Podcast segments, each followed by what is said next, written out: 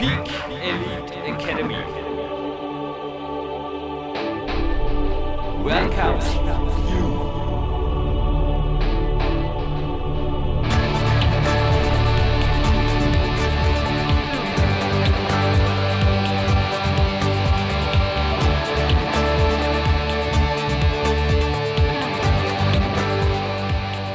Für die Peak Elite Academy begrüßt Jürgen Reis euch ganz kurz aus dem Studio. Dachte man auch für mich, Samstag, 24.08.2013 heißt es in Kürze, naja, noch steht Morgenlauf, propriozeptives Training, dann aber in weiterer Folge heute nach einem Coaching-Telefonat, ein bisschen Arbeit darf sein. Koffer packen bzw. Trainingssachen packen an. Trainingslager in eigener Sache in Deutschland steht so wie es ausschaut an. Und was für euch abgeht, in dieser Message vor diesem Podcast. Naja, ich dachte jetzt wirklich frei nach Platinstar Horst David, dessen Lebenserfolgsprinzip ja auch immer schon war, den Tag mit einer anspruchsvollen Tätigkeit zu beginnen, würde sagen, anspruchsvoll heißt es bei den Kämpferdiät-Seminaren. Ja, das Buchen ist nicht so anspruchsvoll, das geht eigentlich relativ leicht über unsere Homepage, da stehen alle Termine drauf und es heißt Handeln. Denn folgendes, wir haben da so ein einfaches Ampelsystem, sage ich immer. Das gibt es nicht nur bei den Kämpferinnen, also wie ich es dann beim Seminar euch beibringen würde. Rot, Gelb, Grün und das Seminar am 19.10.2013. Das ist definitiv jetzt der Status Gelb. Es ist so, dass bereits vorgestern uns noch eine Buchung erreichte, überraschend, denn der Mann, ich dachte mir eigentlich, nötig hätte er sein immer, er ist in der Form seines Lebens letzte Woche hier aufgetaucht, ist einer der, will inzwischen sagen, renommiertesten Kraftsportexperten weltweit, hat mit einer Kämpferdiät 3.0 Variante, die ich telefonisch mit ihm ein bisschen feintunen durfte, die letzten acht Wochen 4 Kilo reines Körperfett verloren, war über 90, inzwischen natürlich angekommen mit gut 88 Kilo in der Form seines Lebens, war einfach knallhart definiert, aber auch leistungsfähig wie nie und darum ging es ihm vor allem und ja, hat auf jeden Fall das Seminar fix sich noch gegönnt am Samstag, dem 19. Oktober und somit schaltete die Ampel von grün auf 10. Das heißt, über 10 Teilnehmer sind jetzt zwischendrin, weniger als 5 Plätze noch verfügbar, somit die Restplatzbörse läuft. Es gelten allerdings bis drei Wochen vor dem Seminar Frühbucherbonus und wenn ihr mit der Gruppe oder Partnerbuchung das Seminar zubucht und euch die Rabatte sichert, es gibt natürlich auch einen Rabatt der GmbF e.V., dort ein Tipp, also wenn ihr nicht Mitglied seid, schaut es mal an, in welchen Bereichen sich der Mitgliedsbeitrag bewegt und macht eure Rechnung selber. Ich sage nur, da kann schon eine Mitgliedschaft aufgrund des Seminars lohnen. Aber ja, gleich zur GmbF e.V. und natürlich DMB am Breitenstein, der gibt auch mit mir ein Seminar. Aufgehoben ist nicht aufgeschoben. Am 11. Januar 2014 wird das nachgeholt, was aufgrund meines eigenen internationalen Wettkampf-Comebacks beim Rockmaster Open Anfang September in Arco nicht möglich war. Also wir haben das Seminar Mitte August abgesagt, einfach verschoben. Und da gibt es jetzt natürlich auch schon erste Buchungen, denn die haben, danke, danke Leute, dass ihr so flexibel seid, natürlich sich umbuchen lassen auf den Januar. Noch einmal am Samstag ist das auch, am 11. Januar findet das statt. Und bereits kurz darauf, 14 Tage später, gibt es übrigens das 9. In dem Fall war das vorher das 8. natürlich neunte Kämpferdiät-Seminar findet am 25. Januar statt. Also ich denke, ihr habt gut Zeit, euch die Sache noch zu überlegen, aber dennoch, speziell wenn ihr jetzt im Oktober kommen wollt, so viel auch wieder nicht. Und dasselbe gilt für die Trainingslagertermine. Und zwar ja, Thema Offseason nach dem Wettkampf wurde jetzt auch schon gefragt, das habt ihr, die Entscheidung habt ihr mir abgenommen. Danke, danke, danke. Ich spreche von Christian, Andi und Co. Die Trainingslagergäste, die kommen und zwar im September gleich drei davon. Also wie gesagt, danke. Es bleiben mir drei Tage, um ein bisschen selber wieder ins Training reinzukommen nach Harko. Dann kommt schon der erste Trainingslagergast. Da ist eh super, dass ihr mir so hilft, die Entscheidungen strategischer Natur hier beim Training abzunehmen. Und es sind drei Trainingslager allein im September. Ich freue mich schon riesig drauf. Nur Eins ist auch klar, mehr wie drei Leute im Monat kann ich gar nicht nehmen. Und nachdem auch im Oktober bereits einer schon fix gebucht ist, also der ist übrigens auch wieder jemand, der sehr, sehr hoch in der Achtung, auch oft eurer Blog-Beobachtungen steht. Sorry, dass ich da keine konkreten Namen rausrücken darf, aber da gibt es nun einmal Geheimhaltung. Ich glaube, euch wäre es auch recht, wenn es zum Beispiel auch die Teilnehmerlisten, und das wird da weiterhin so bleiben, nicht unbedingt die Runde machen und vor allem die Coaching-Vereinbarungen. Gut, ich denke, fünf faktengeladene Minuten, Information genug, überlegt euch in Ruhe und egal ob Coaching, Trainingslager, Coaching Walk oder Seminar, vergesst nicht, damit unterstützt ihr gewaltig sogar weil ich kann da einfach sehr viel von dem Deckungsbeitrag, sag mal, also von dem Geld, das einfach bleibt, zur Deckung des PowerQuest CC-Kontos beitragen. Gell? Weil auf dem Spendenkonto schaut es immer mau aus und naja, ich inzwischen. Vergesst es einfach noch einmal. Wenn ihr PowerQuest CC unterstützen wollt, am besten herkommen, natürlich auch Telefon oder, wie ihr es jetzt auch hört, Voicemail Coaching ist natürlich möglich. Die eigenen Podcasts für die Coaches sage ich dann oft. Jetzt aber Ende Jürgen Reis, auschecken, Morgenlauf und ich wünsche euch viel Spaß mit der ganz besonderen PowerQuest CC Perle, die jetzt gleich kommt.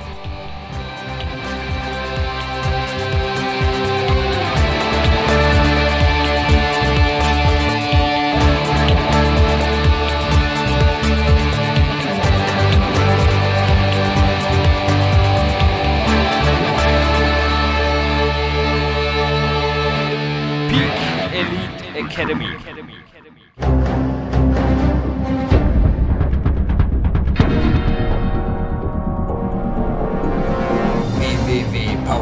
CC, der kostenlose Kraftsport-Podcast für alle, die fit werden und bleiben. Präsentiert von Jürgen Reis, Dominik Feischl und peakprinzip.com.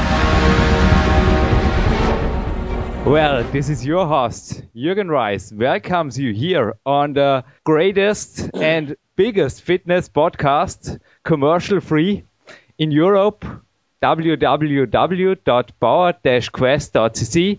And it is my utmost honor to introduce you today, the second time in this year 2013, the one and only Zach Even-Esh. Hello on the phone. Hello, Hi, Jürgen. Zach. How are you?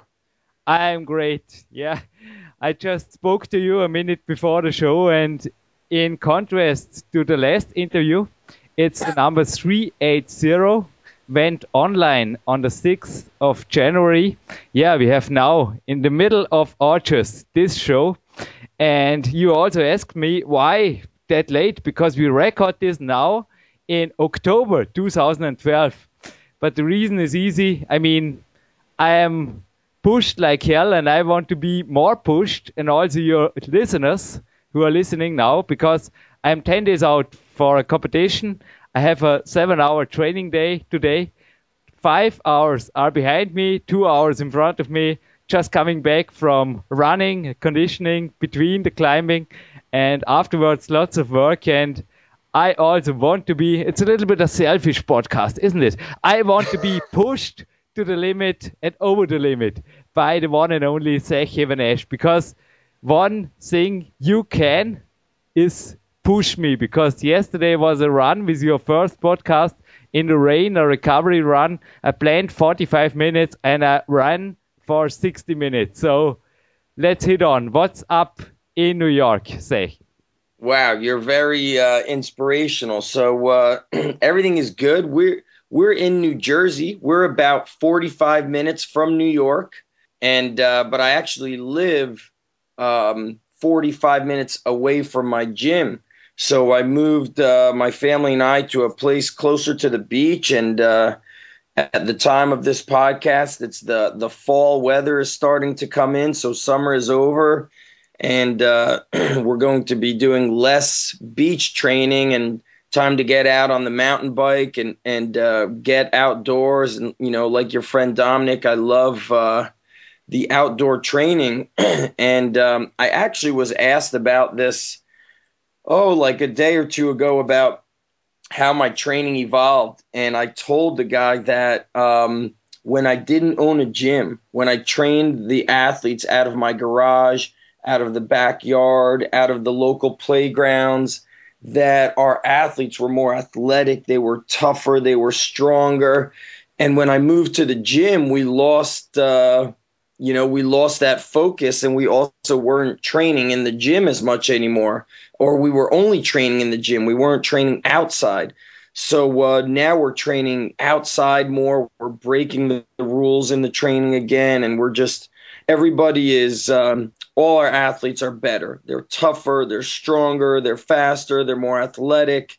You know, we're doing a lot of outdoor training. It's just uh, it's just everything is better. So things are good. Sounds interesting. I just had a little discussion. Lucas and Dominic, best regards from them. Yes. And Lucas, I just told him because he wants, he trains with me every morning at 6.30 here at the Olympic Center on the campus board and rope climbing and in the gymnast hall. We have the whole uh, room of the gymnasts, the whole center here for us alone in the morning and we love it. We play there with different hard exercises like on the rings or special on the ropes or campus boards or fingerboards. And he just thought about training in the evening, now starting training in the evening again in winter. And he maybe will build up his own home gym, hardcore home gym at his new flat before he starts training in a gym because he also said well, in the gym, you become somehow nampy bamby. Is it called this way in America? I mean, you start talking and you start chatting and you get away the focus from hard and brutal workouts who bring you further. Yeah, they get uh, you just get civilized, and you know what's so weird is that um, sometimes the athletes we train leave. They stop training with us and they go to these like nicer gyms and I feel like some people just get tired of hard work. And it's such a shame, you know, that they want to go someplace that has air conditioning and coaches that are, you know, so gentle and nice with them. And I try not to let it bother me that they're so, like, they get so wimpy in the mind.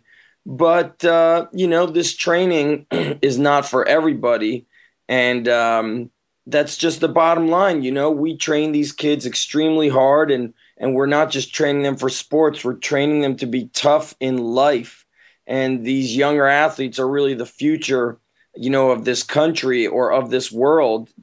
And i feel like it's just my duty that they need to be pushed they need to be trained hard. And and you know they you know when i think about it like i listen to you training 7 hours.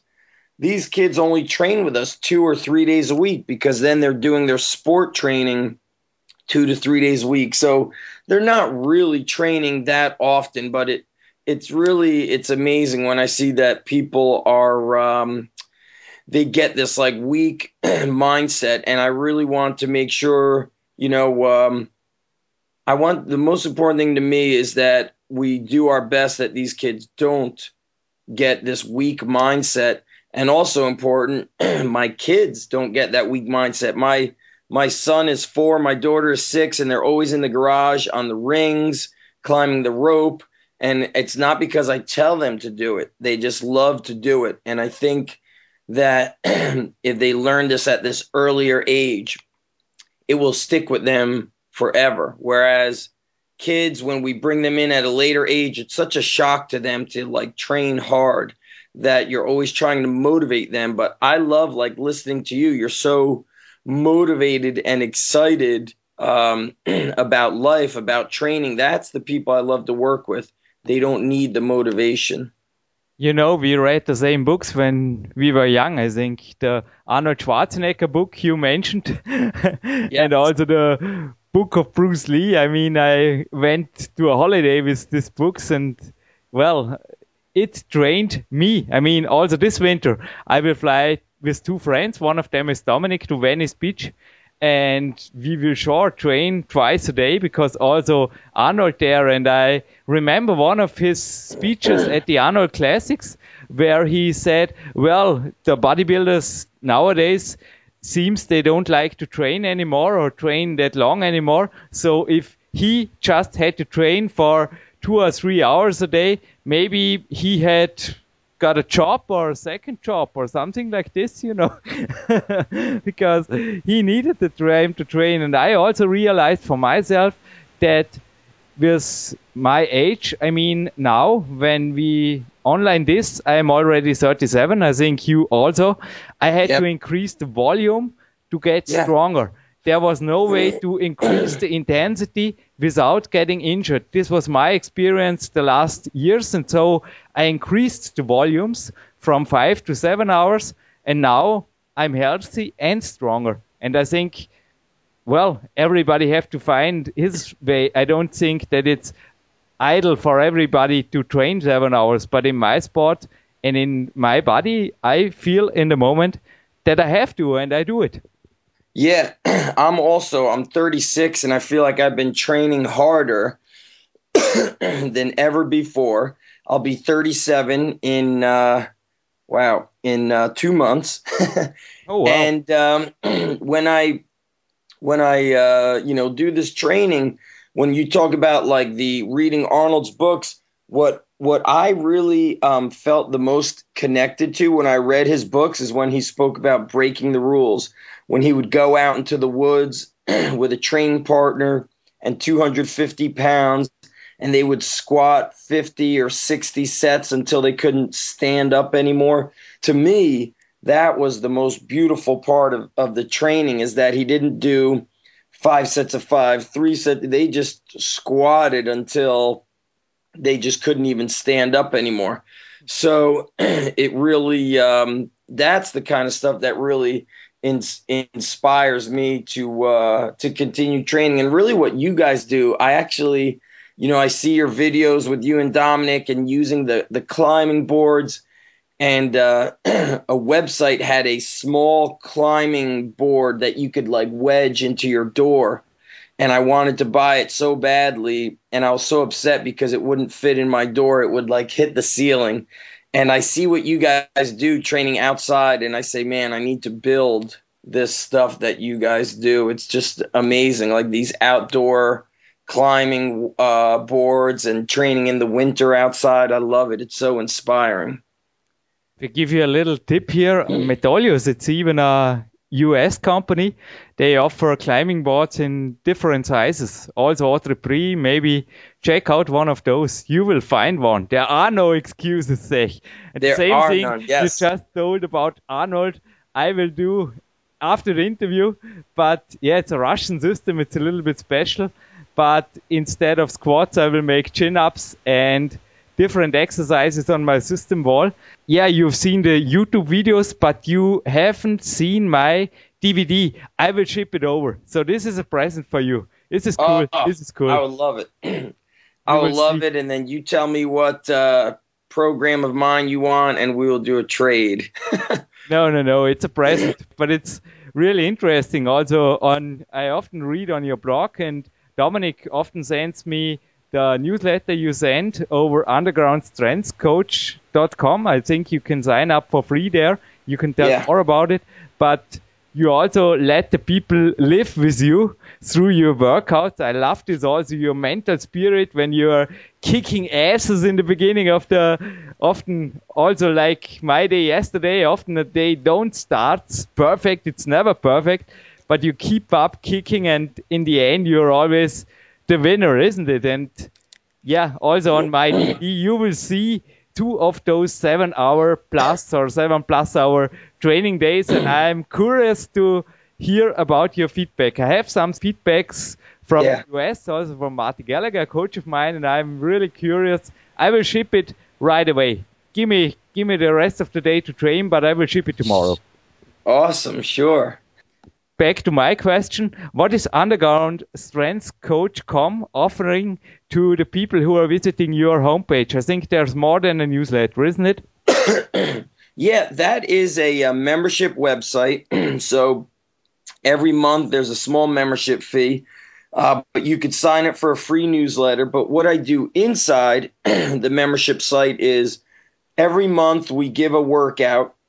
So you could follow that workout on your own, and it's based on the training we do um, at the gym as well as my own personal workouts. Um, and then we give like a 15 to 20 minute movie every month with behind the scenes video footage of the training going on at the underground strength gym. And oftentimes I will interview other underground strength coaches um, or I will give inside look into special things like specific books that I'm reading, the mindset that you need for success. I really, inside the Underground Strength Coach site, I give them a much more personal insight into my life, into the lessons I'm learning, into the ups and downs. And it's really not just about training, it's about training and life. So I, I love to uh, put the two together because I always say I would never be successful in any of the things I've done if I wasn't a successful uh, train like trainer because the training, the hard training, is what has made me a stronger person.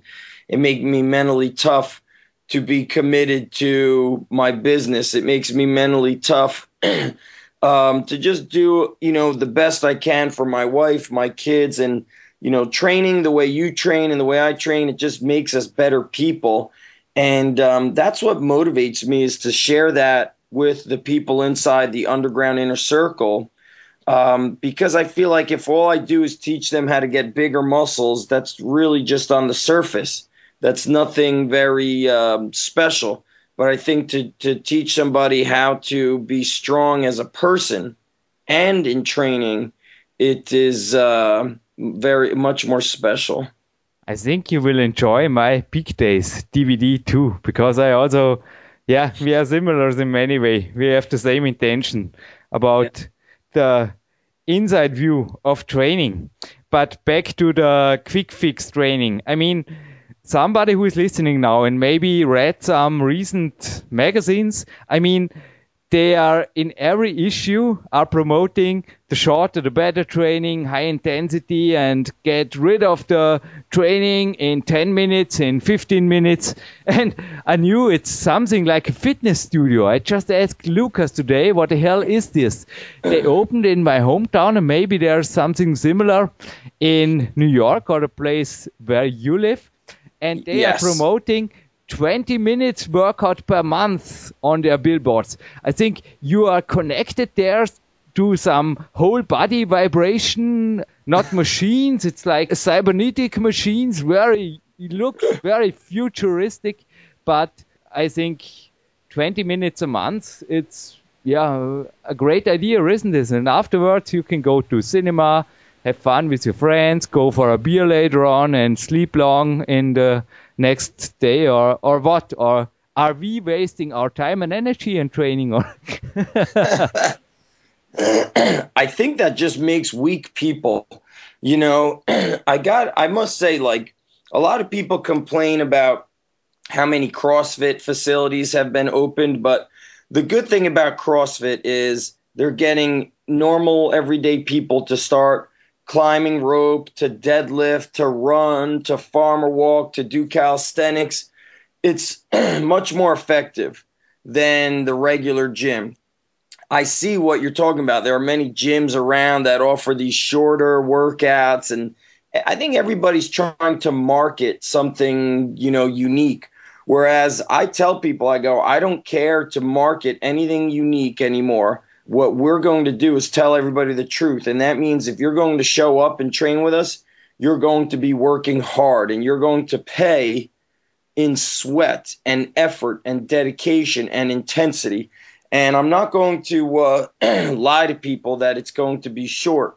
And I could get a great workout in a short amount of time. And I have been in that position where when I was extremely busy, I was a teacher, I was uh, running my gym and I had so little time. I was doing a lot of these 15 to 20 minute workouts, but I was doing them every day. And I would do a 15 to 20 minute workout at my gym, but on my lunch break, I would always go to the playground up the street and do like two sets of pull ups, two sets of dips, two sets of inverted sit ups. So I was doing short workouts, but oftentimes I was doing two of them a day and it it uh, was the only way I could squeeze in my workouts. But I believe in training hard, and I'm not a believer in uh, in easy workouts. They just uh, they don't develop the mind, and I'm learning that the mind is just that's number one. We have to train the mind first to get these people to get strong and, and understand, you know, that training's supposed to be hard. So, you know, these shorts, you know, workouts and connected to machines and all that crap, that is for a population that doesn't want to be, you know, a warrior of any sort.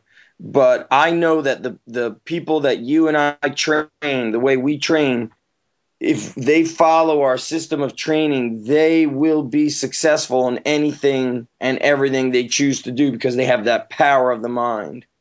I flew out of two gyms in my hometowns with my coaching clients because I was screaming there and on another gym I was asking for free weights and a chin up bar, which they didn't had. They had just had uh, pneumatic machines, a whole machine park of pneumatic machines.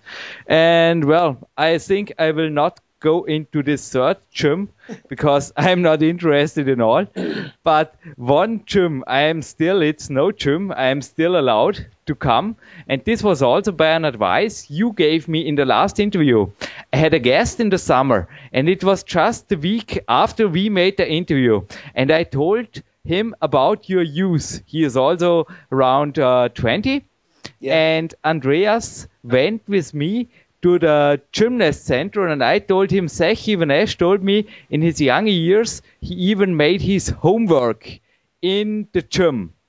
And yeah. he were around this gymnasts and he was really inspired. And this is one thing I also kept up for my own.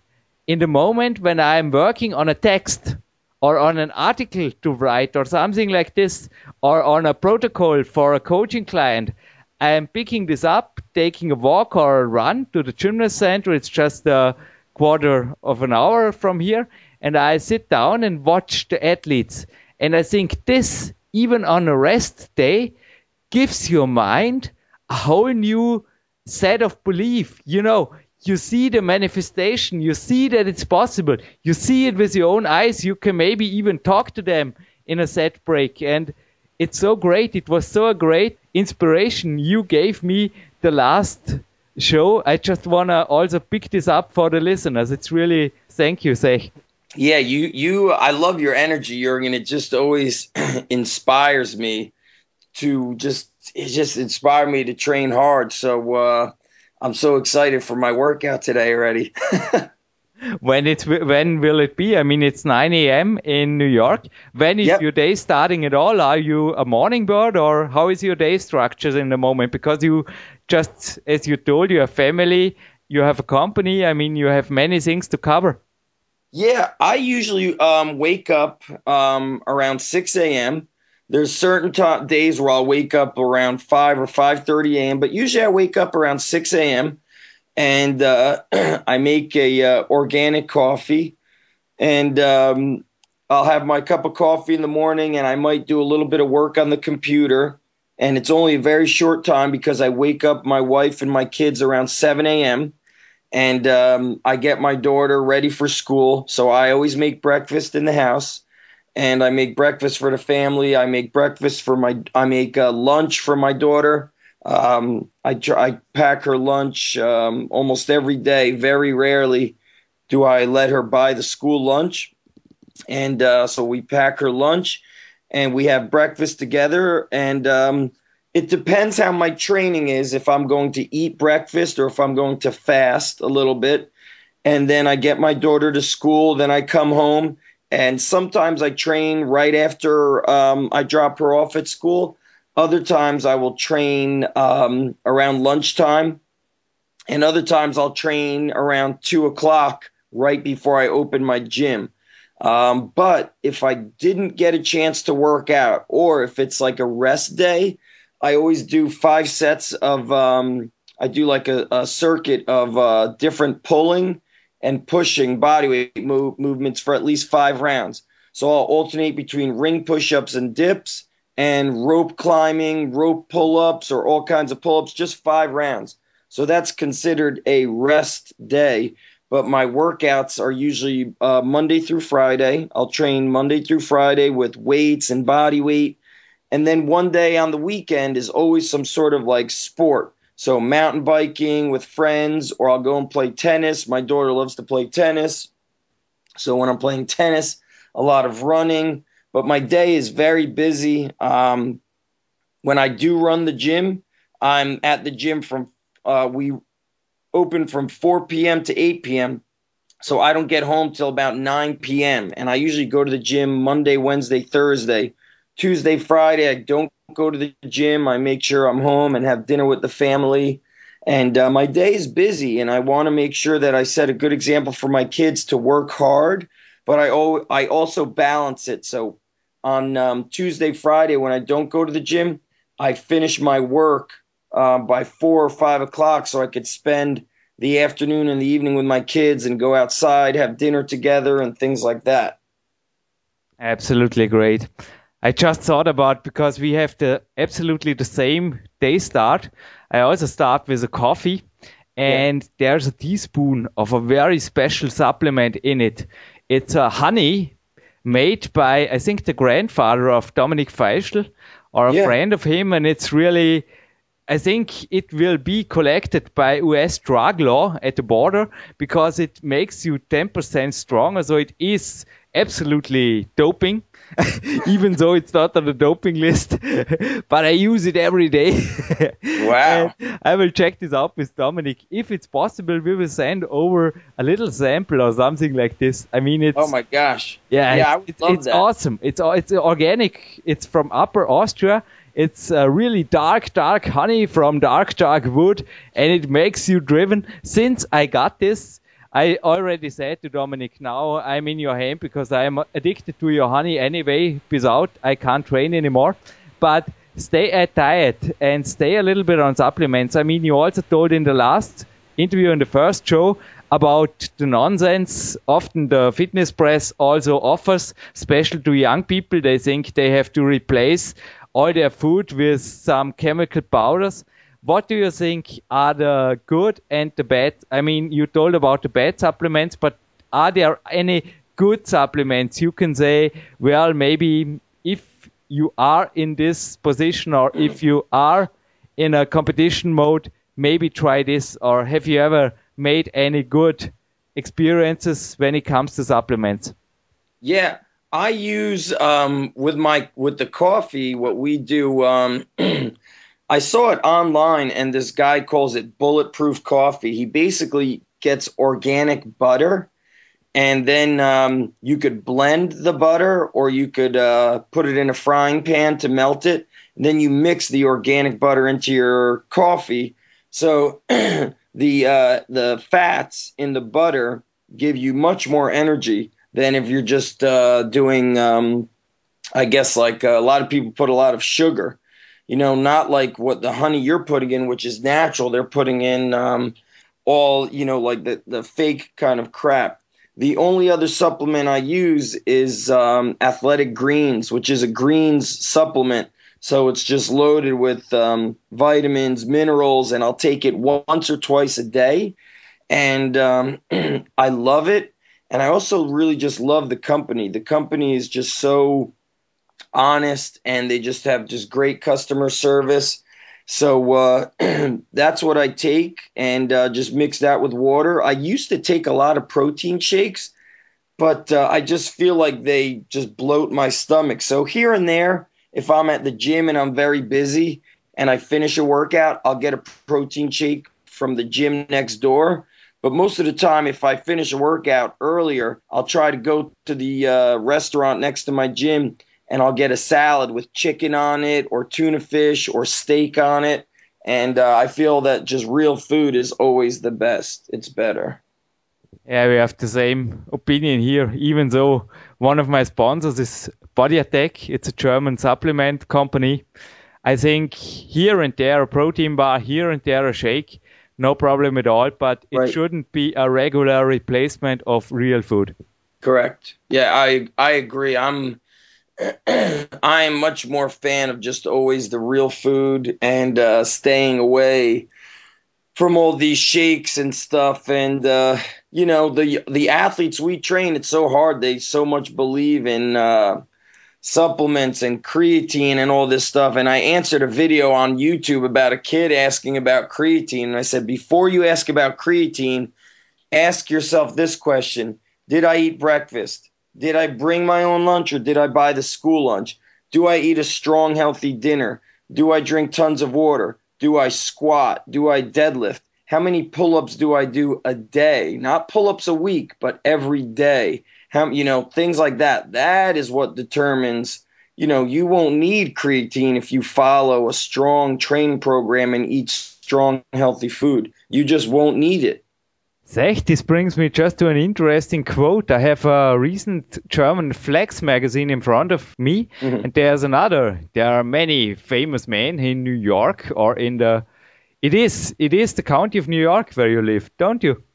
Um, I'm in New Jersey, so New we're very Jersey. close.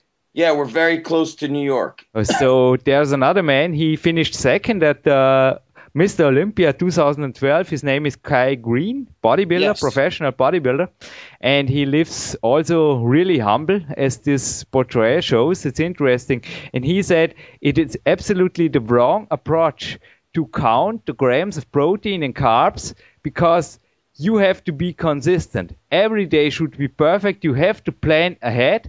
And then he writes, somebody who isn't planning ahead is watching out for the next setback. So I retranslated it. I hope Kai Greene, I retranslated it right because they translated it into German here. But I love this quote. I also think to care about these gimmicks you just picked out creatine. I mean, nothing wrong about creatine. Also, I use it, but I, yeah, sorry, I'm a professional athlete and also in front of a comp, it's yeah, in, in phases, in special phases, it, it, makes sense. But as you said, I mean, if somebody is young and just starting up, I think squatting right, eating right, and preparing his meal right, that should be his or her priorities. Yep, you have to. you have to. I tell the athletes we train, I go, prepare to do what your friends don't do.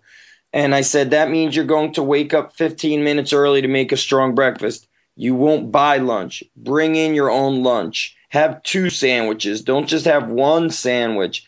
Have fruit, uh, you know, uh, during your lunch. Eat when you get home. Like we really try to push them, but you know, you know who's going to do the right thing? The person that is self motivated. You know, nobody had to tell me to uh, bring in my own lunch. Nobody had to tell me to eat breakfast. Nobody, you know, I woke up, I set my own alarm clock when I was in high school. I didn't have my mom or dad. They weren't even home. They were at work. By the time I woke up, they were already gone.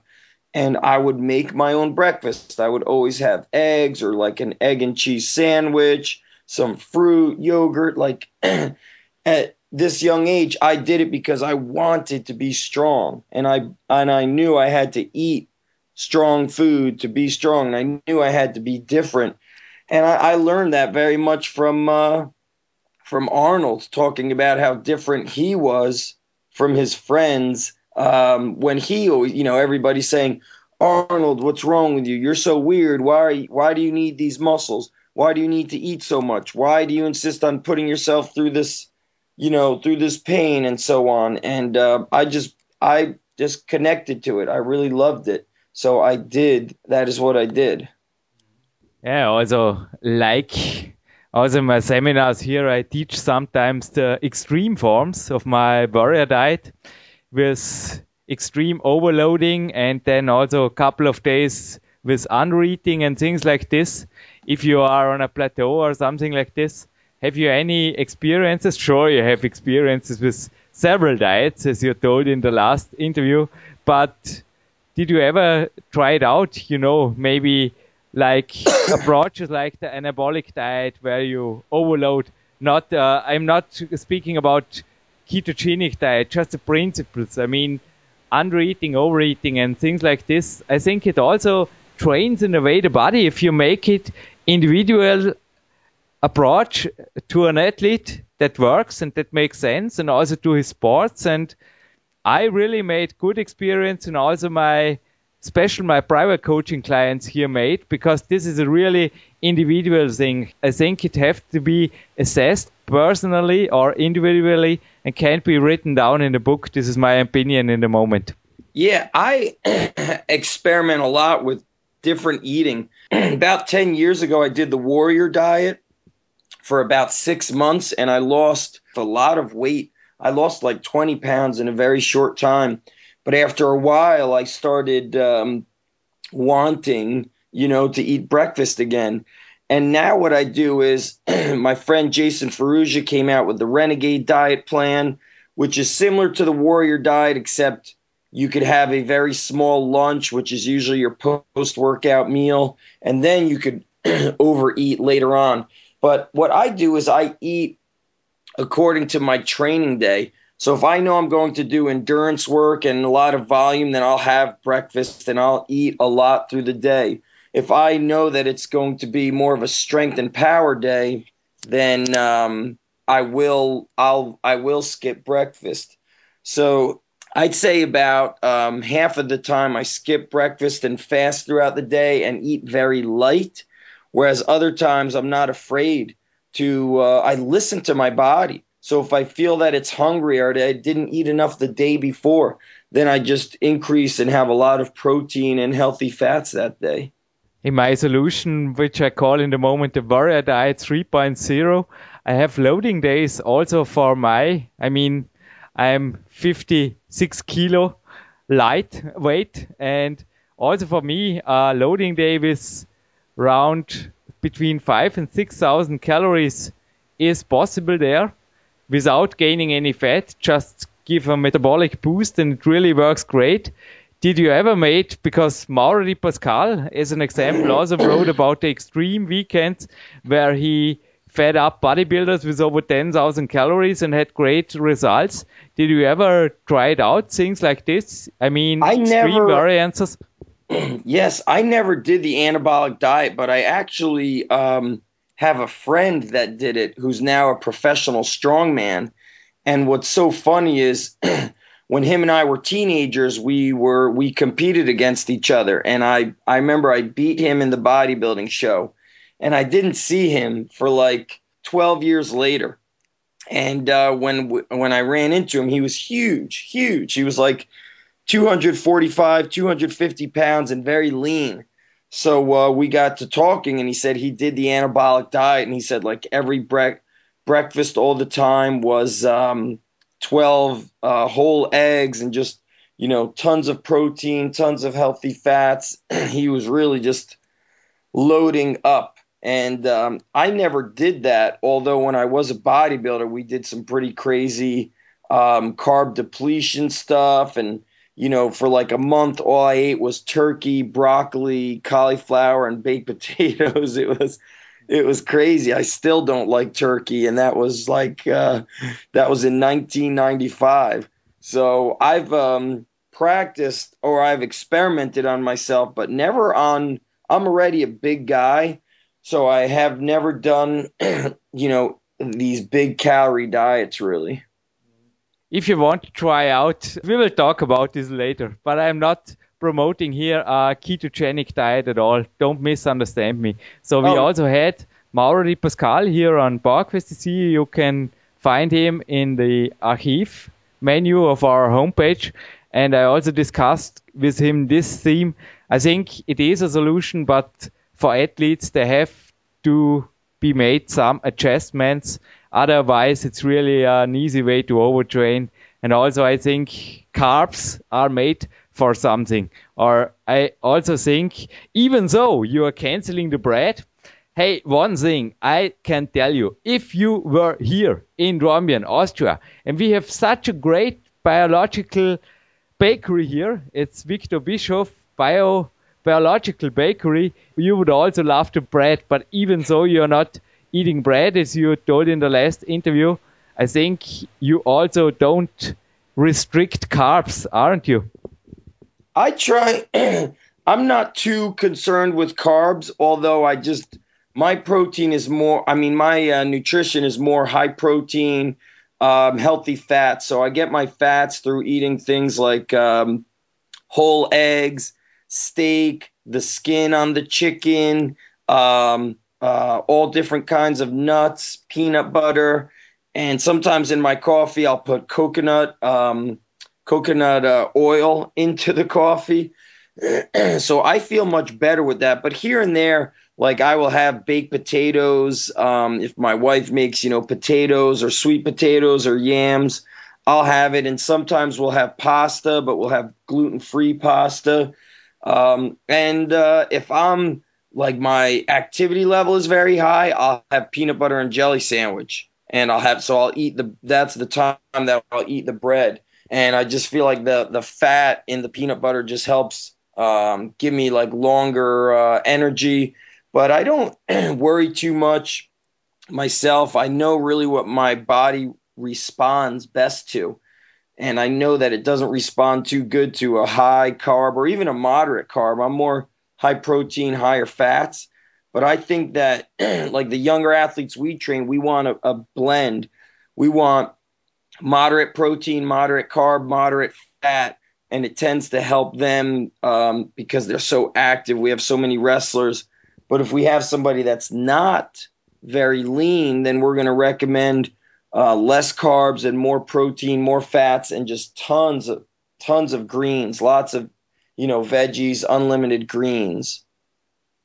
Great advices. I can also say here we are on the same opinion in our experiences as coaches. I also made the same experience, especially when it comes to younger athletes.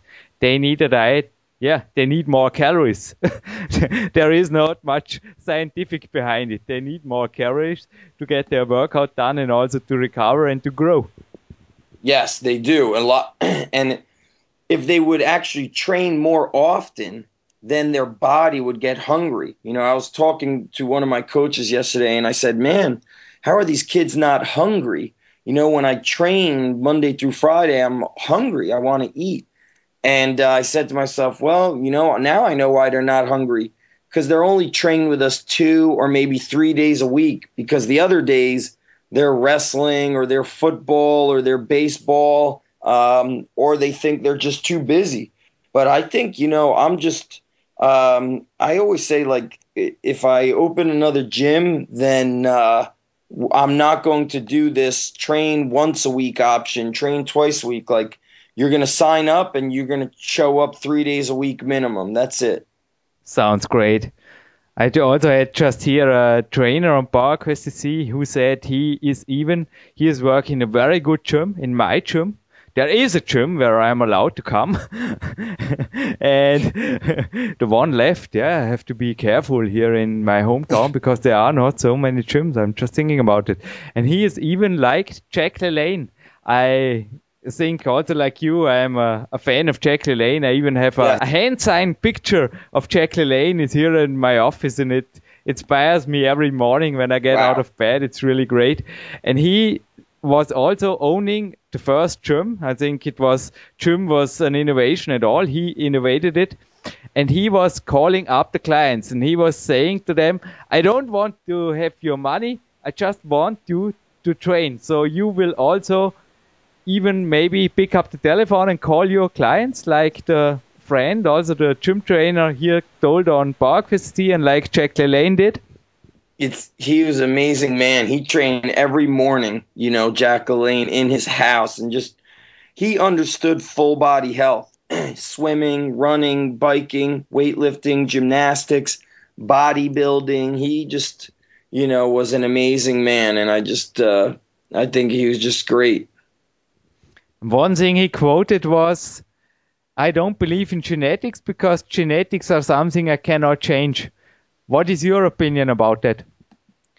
Um, I I've definitely seen some people genetically gifted. You know, they have they gain muscle faster, they have more athleticism. But I think that if you really want to change your body, and if you're not genetically gifted, then you need to just work that much harder on better nutrition, better training, more commitment, really paying attention to detail. And uh, I am not a genetically gifted person. You know, people see me now and they say, oh, he's so big. Well, I've been training since I was 13. That's almost 24 years of training. And I'm still improving. I'm still learning. I'm still trying to become better. And, uh, you know, when I first started doing push ups, I remember the first night I did like two or three push ups. That's all I could do. And that's obviously not a genetically gifted person. And I remember doing those push ups because the kids in the neighborhood were arm wrestling and I lost every arm wrestling match. So I went home and I did as I said, I'm going to do every night, I'm going to do as many push ups as I can. And I did two or three that first day. And every day I would add one or two push ups. And I was doing Grease the Groove without even knowing what Grease the Groove was. This was like 1988 or 1987. And uh, I would do uh, a couple more push ups extra every day. And then some days I would do push ups in the morning, then again in the afternoon, then again at night. And I remember the end of the week, it was like only five, six days of doing push ups. I started winning the arm wrestling matches, and it really inspired me to do more and more push ups. And I'll never forget when I was able to do like 20 push ups, 23 push ups. I started, I was so uh, like getting impressed with how you could get strong so quickly. Um, and, you know, I worked hard and I stayed committed and I never took vacations or took breaks from training. So, other people, if you have genetics that aren't the best, then train smarter, train better, tra- eat better, do all the things that make you better. That's the bottom line. I think I started up with five or six push ups, but one thing I remember is doing one or two pull ups. And yeah, today I I'm planning to do a two hour workout of pull ups and brings me to push up. A nice idea I told here on German podcast, but I think never before in English. I just came back from the running, from the hill run before, and then I'm already fired and we have really slow elevators here in Austria. I think in New Jersey they are a little bit faster, but it gives me time. My office is in the eighth floor and sometimes I run up the stairs. But today my shoes were a little bit dirty, so I didn't want to make dirt in the house. And then I go to the elevator, and from the ground to the eighth floor, I can make 50 push ups it's a big elevator. It's really great. It's one wow. thing. And one thing I also wanted to mention to the young folks who want to start out, maybe it's a good idea to be 15 minutes earlier at the gym when you have an appointment with Zach Even-Esh or another great coach out there before waiting that they call you up. Or I think you also have the same opinion. I mean, if somebody is writing SMS or give you a call on the time where you have the appointment to train, I mean, well, that's not a good way, isn't it? I mean, my trainers, my coaches often wanted me to be warmed up when they show up. So when I had trained with them at 3, let's say 3 p.m., I had to be there at yeah 2:30 or 2:45 to be right. generally warmed up when the trainer is showing up. I like that. We have if our athletes show up to the gym early, we I just tell them I go don't ever stand around. I go go do some kettlebells, do some light sled work, do calisthenics, go take a jog, uh, do some foam roller, and if I ever see them standing around, I said it yesterday actually. I said to one of the wrestlers, I said, Hey, are you a state champ? He said, No. I go, Are you a national champ? Are you a world champion? He said, No. I go, You don't sit down until you're the world champion. And then one of the other wrestlers said, Actually, when you're the world champion, you train harder to make sure nobody could beat you. I go, That's true. I go, Don't ever sit down. I go, Don't ever show up early and look around like you have nothing to do. So if they show up early, they have to train. That's what we make them do. We make them do work on their own. And uh, it's important that they do work on their own rather than waiting for a coach to always tell them what to do. And that is a big problem is that as much as I love being a strength coach and I encourage other coaches to become better at it, um, we we only allow them to train three days a week with a coach at the gym. If you go beyond three days a week with a coach, you have to train on your own. You could come to the gym and do anything you want, but you have to do it on your own, which means nobody will tell you what to do. We will give you some advice, we will help you with technique, but we won't motivate you. You have to, you know, come from within with the motivation. So, uh, we we call those workouts champion workouts, and I learned about this from Coach Ethan Reeve, who's a strength and conditioning coach um, at Wake Forest, which is in North Carolina, and he was a former uh, high school and college wrestler and a former college wrestling coach. And he said that those champion workouts are what develop the mental toughness. He goes, I don't care if they go on machines during the champion workout. He goes, what's important is that they train on their own and that they, uh, as, and when they train on their own, it develops a, a stronger attitude, a more confident person. Because if you only train when your coach tells you to or when your mommy and daddy tell you to, you never do it for yourself. You do it for everybody else, which is it doesn't build a strong person. That's what happens. So I, I learned about those champion workouts from Coach Ethan Reeve. And when Coach Reeve was in eighth grade, you'll love this story, or I think sixth grade maybe. I'll have to send you his interview I did with him. they wanted uh, the the high school wrestling coach saw him and he said, you know, how will how can I get good how can I get good? Um, how can I get strong and prepare myself for wrestling when I get to high school? So the wrestling coach said, get really good at push ups. So Coach Reeves said, well, he didn't tell me how many push ups to do. So I did 500 push ups a day, every day, 500 push ups. He even did 500 push ups the day he won the state championship.